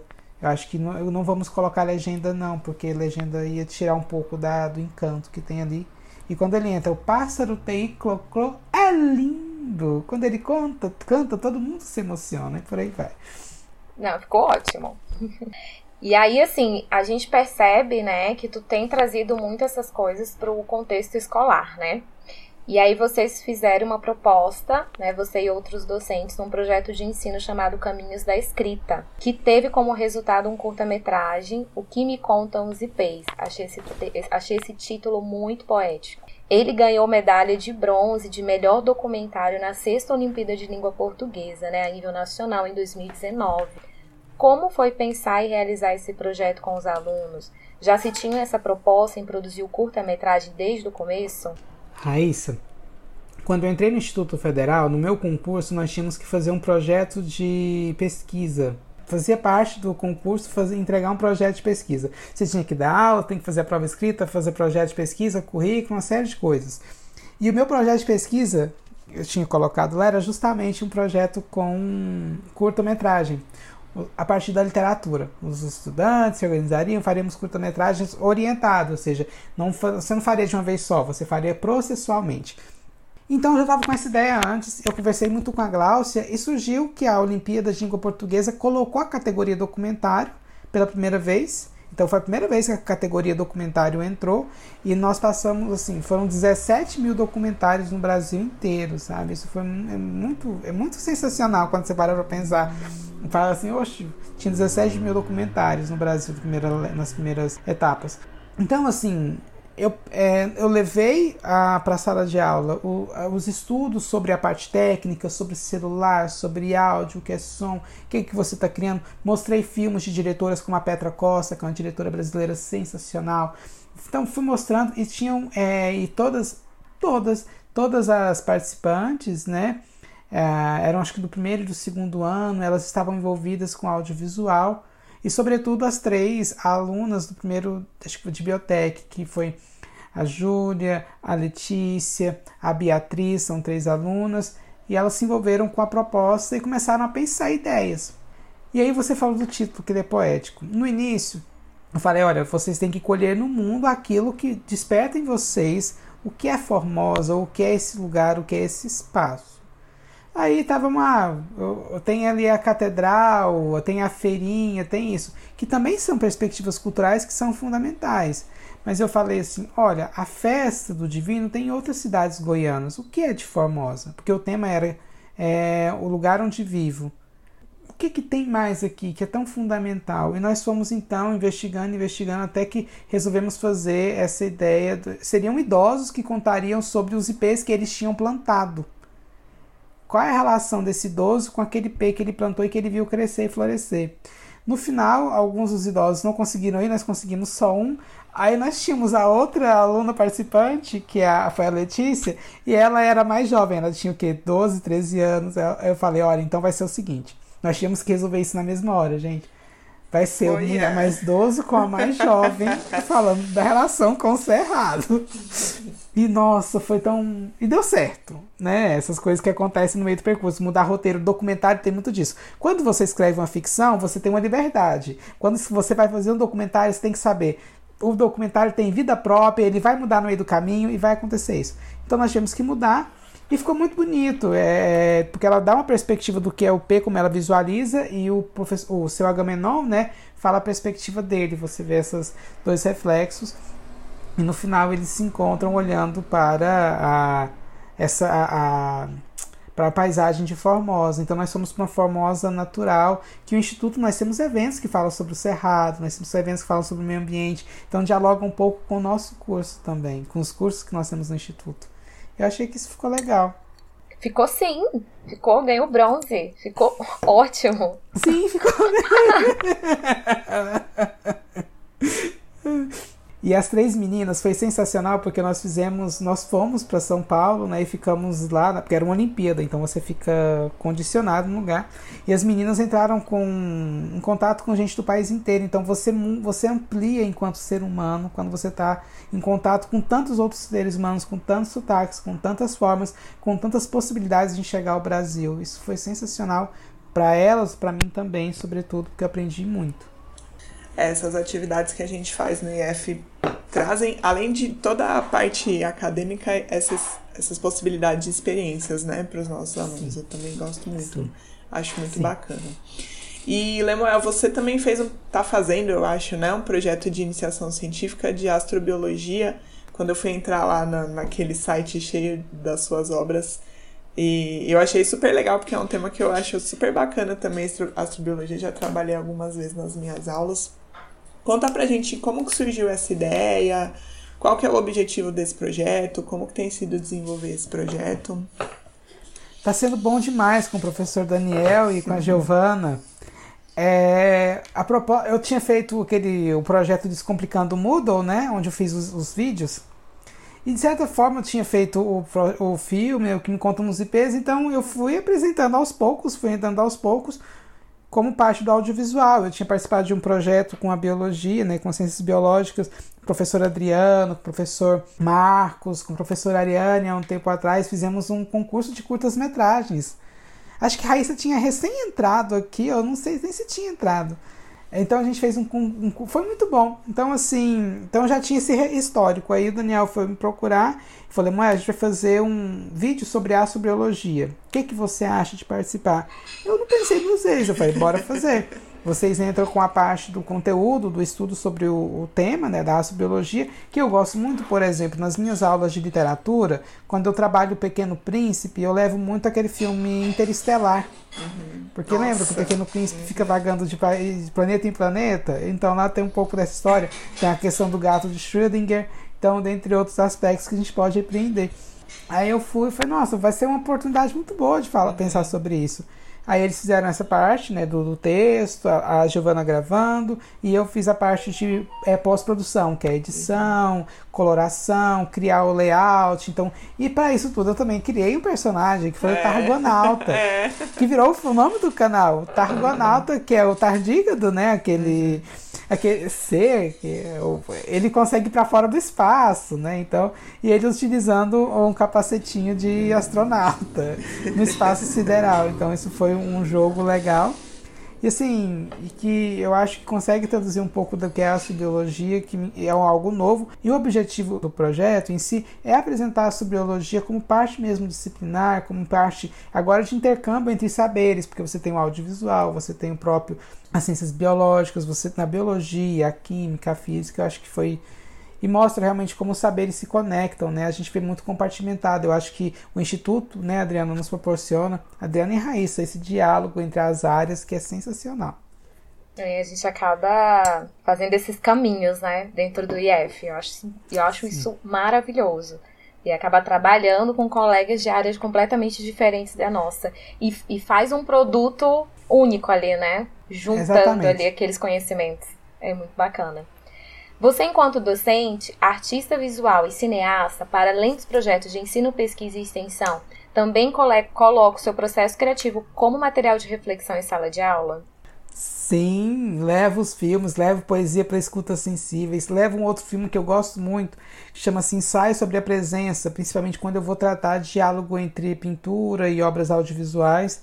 Então levo, levo a pintura, porque eu acho que o, o quem está ali né, comigo naquele momento, naquele encontro, que está nesse lugar chamado sala de aula, né? Essas pessoas que estão ali, elas precisam também ver, olha, tem gente que está produzindo aqui. O artista não só está na televisão. O artista ele não está só lá no, na internet ou no cinema. O artista ele também pode estar tá aqui na sala de aula dando aula para mim. Então, isso estimular e eu e falar assim, olha, você também pode produzir. Porque nós temos umas referências muito grandes. Ah, o que, que é arte? A arte é o que foi é feito em lugares de elite. E só pode ser feito lá? Não. A arte pode ser feita aqui pelo professor que está te vendo. E geralmente também é uma forma de abrir para o diálogo. Nossa, você é artista também? Você quer trazer sua obra? Nunca vou esquecer uma coisa. No meu primeiro, no primeiro PIBIC que eu orientei no Instituto Federal, foi sobre o Renato Russo e o Arnaldo Antunes e um filme chamado Bicho de Sete Cabeças. Esse foi o PIBIC. E na conclusão, eu lembro que eu conversava sobre arte, a Nayara, que foi uma das a voluntária, ela falou: "Professor, eu gosto muito de desenhar". Aí eu falei: "Me envia seus desenhos". Aí ela me enviou os desenhos. Eu falei: "Ah, por que que a gente na conclusão não coloca um dos seus desenhos sobre o filme?" Ela: "Nossa, professor, mas eu tenho que escrever na conclusão". Eu falei: "Não, você pode escrever também, mas você também pode colocar um desenho. Por que não?" Ela ficou meio assim, relutante, mas fez o desenho. Aí ela chegou, professor, fez o desenho, mas será que ficou bom? Eu falei, ficou bom para você? Você acha que isso traduz o seu sentimento em relação ao filme? Agora vamos ver se isso faz sentido dentro do texto. Aí nós pegamos o texto e lemos junto com o desenho. Fez sentido? Fez. Gente, ela falou: Nossa, o meu trabalho, minha arte pode realmente finalizar um texto. A consideração final não precisa ser só o texto escrito, mas também pode ser uma arte. Nossa, professor, pode ser? Pode. É a gente, nós seres humanos que estamos movimentando toda essa engrenagem, então pode. Ó, aquele, né? Então, é, eu levo sim. É isso, eu levo as obras de arte. Bacana, e acaba descobrindo outras, né? Os alunos se sentem mais é, livres para falar. Isso é muito bacana. Na disciplina que eu estou dando no sétimo período de ciências biológicas, não, de ciências sociais, eles no final entregam alguma expressão dele. Pode ser um podcast, pode ser. O ano passado teve uma moça que sabia maquiar, ela é uma excelente maquiadora, então ela fez uma maquiagem do Harry Potter. Sobre o Harry Potter. E aí o que, ela fez? Ela gravou ela se maquiando, colocou uma música, colocou uma coisa. E ela falou: Nossa, professor, eu nunca imaginei que na minha vida eu poderia me maquiar numa turma como uma. E, gente, ela é uma artista. Uma artista. Ela conseguiu fazer a cobra da Sonserina no rosto todo. E ela ia fazer só uma das casas. No final, ela fez todas as quatro casas.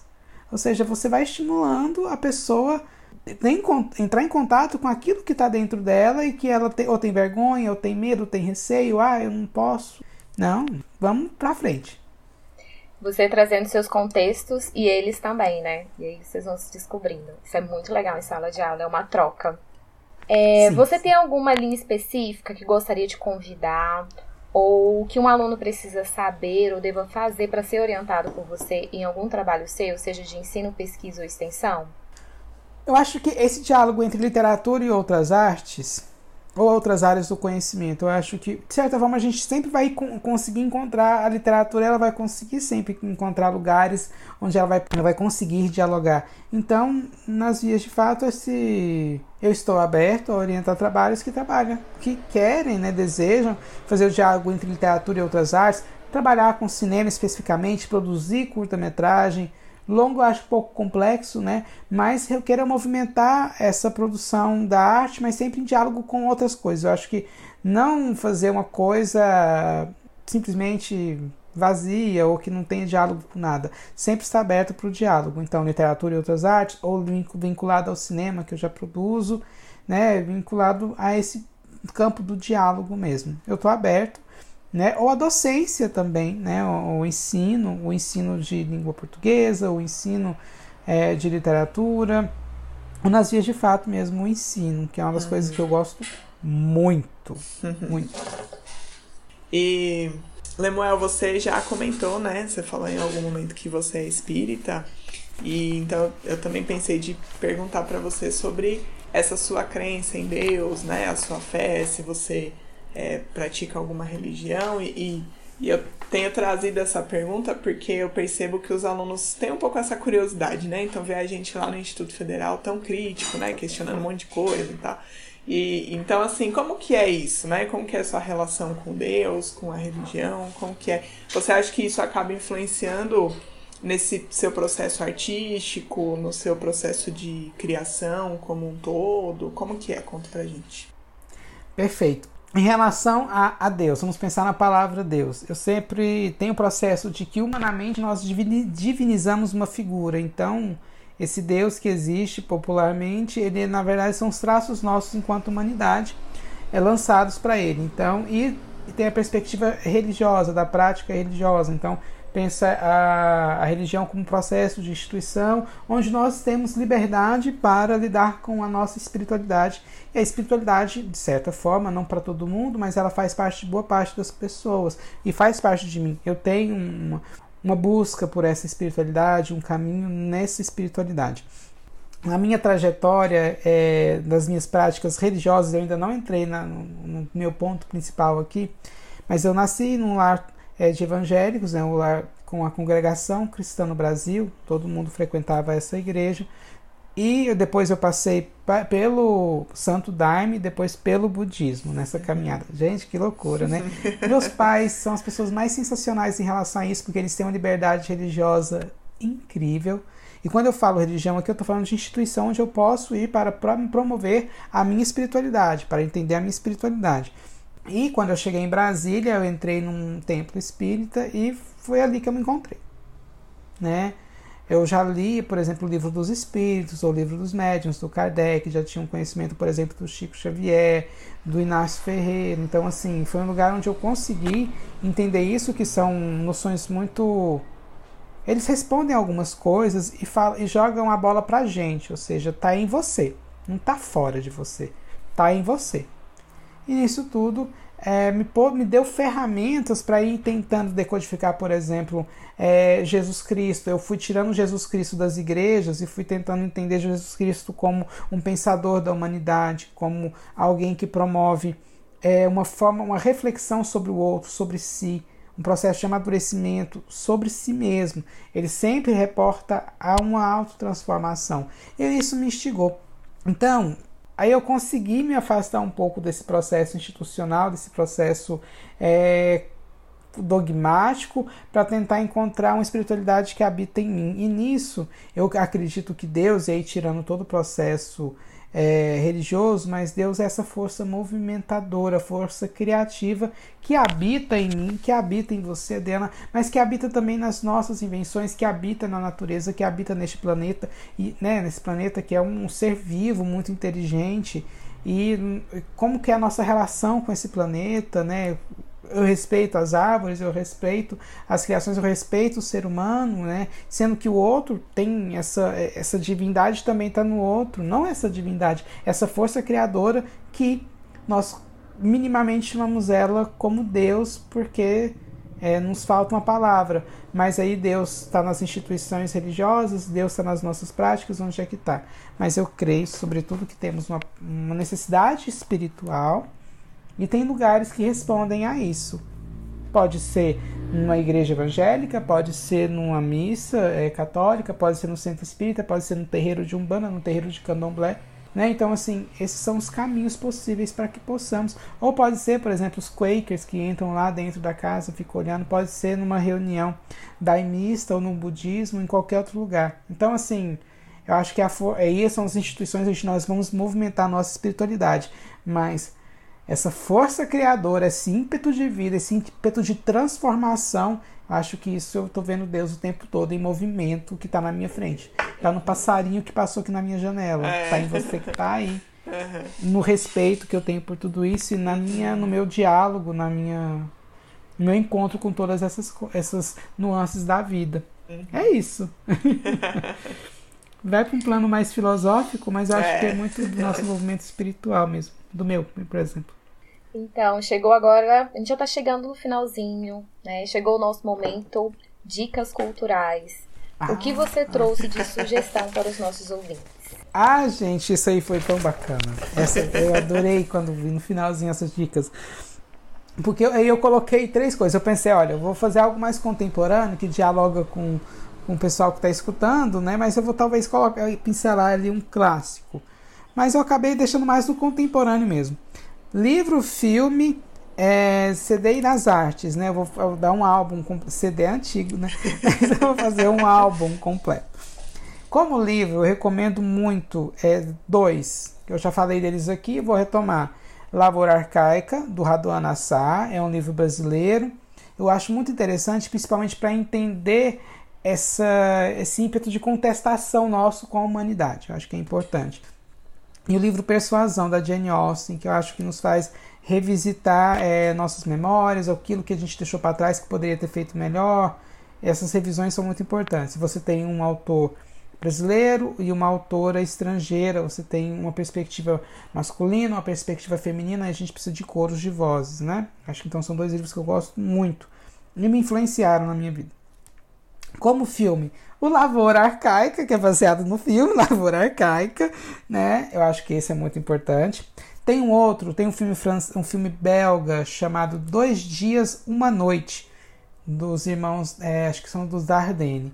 Se você puder assistir, tiver acesso a este filme, Dois Dias, Uma Noite, assista, que é incrível. Ele fala de uma mulher que estava em depressão, ela e a família dela, e a empresa onde ela trabalhava, como ela estava em depressão, resolve conversar com o pessoal, com o coletivo. Olha, meus colegas, faça uma baixa assinado para que ela saia e, você, e a gente pega o salário dela e vai repartir para todos vocês que estão aqui.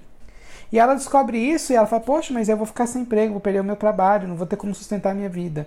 Aí ela, mesmo na depressão, ela e o marido dela vão, os dois vão à casa de cada um dos colegas de trabalho pedir: Olha, não assina essa baixa assinada para me tirar. Eu preciso desse emprego. Então é muito interessante né, a nossa relação com o trabalho.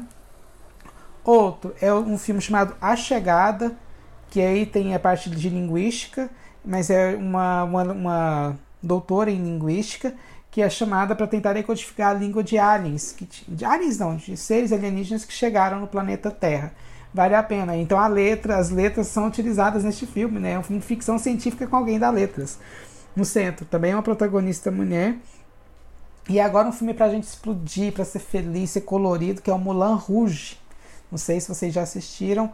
Mulan Rouge, Amor em Vermelho. Todos esses filmes são, foram feitos nas últimas duas décadas, eu resolvi ficar restrito a eles mesmo.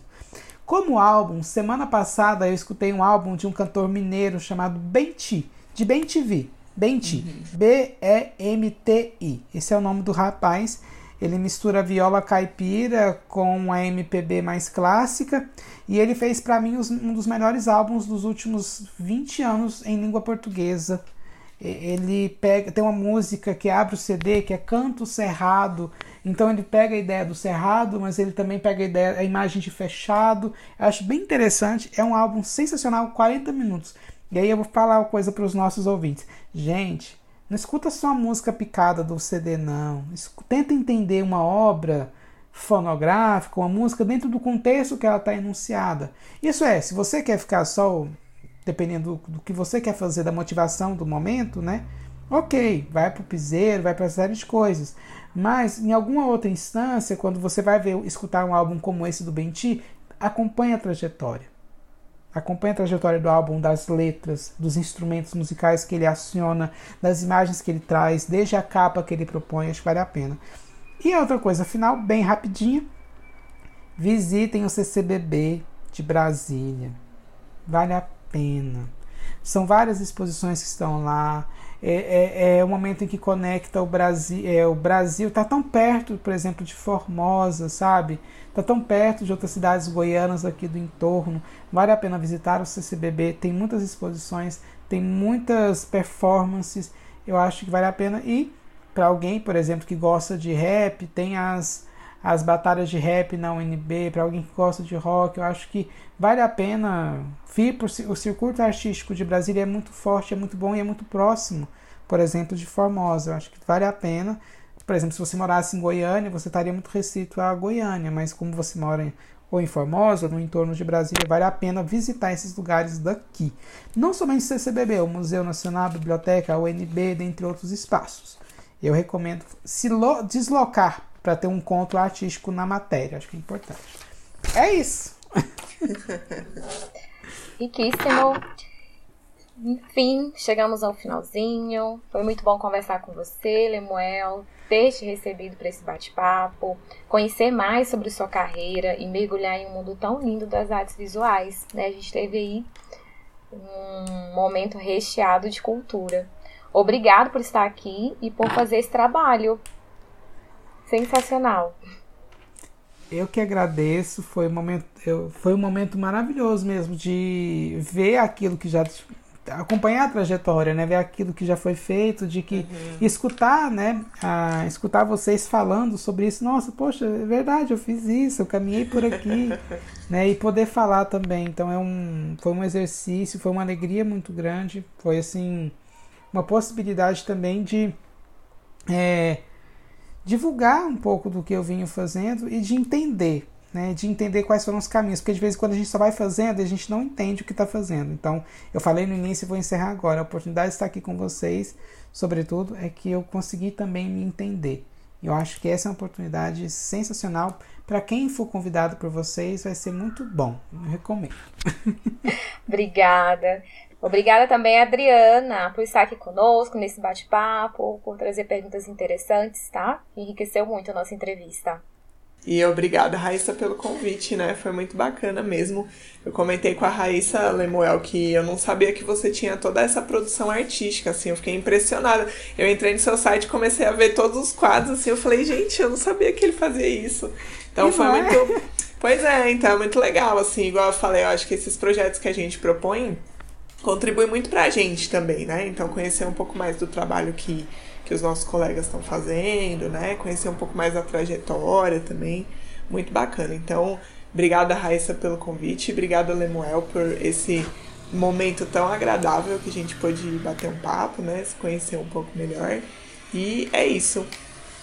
E... Muito obrigado, Raíssa e Adriana, mais uma vez, só pra E obrigado aos nossos ouvintes. E até a próxima com Ciência Feita Aqui. Tchau, gente. Tchau, pessoal. Esse foi o Ciência Feita Aqui, projeto de extensão do Instituto Federal de Goiás, parceria entre os campos Formosa e Anápolis. Arte, edição e divulgação por Michele Barbosa e Ítalo Henrique Carvalho.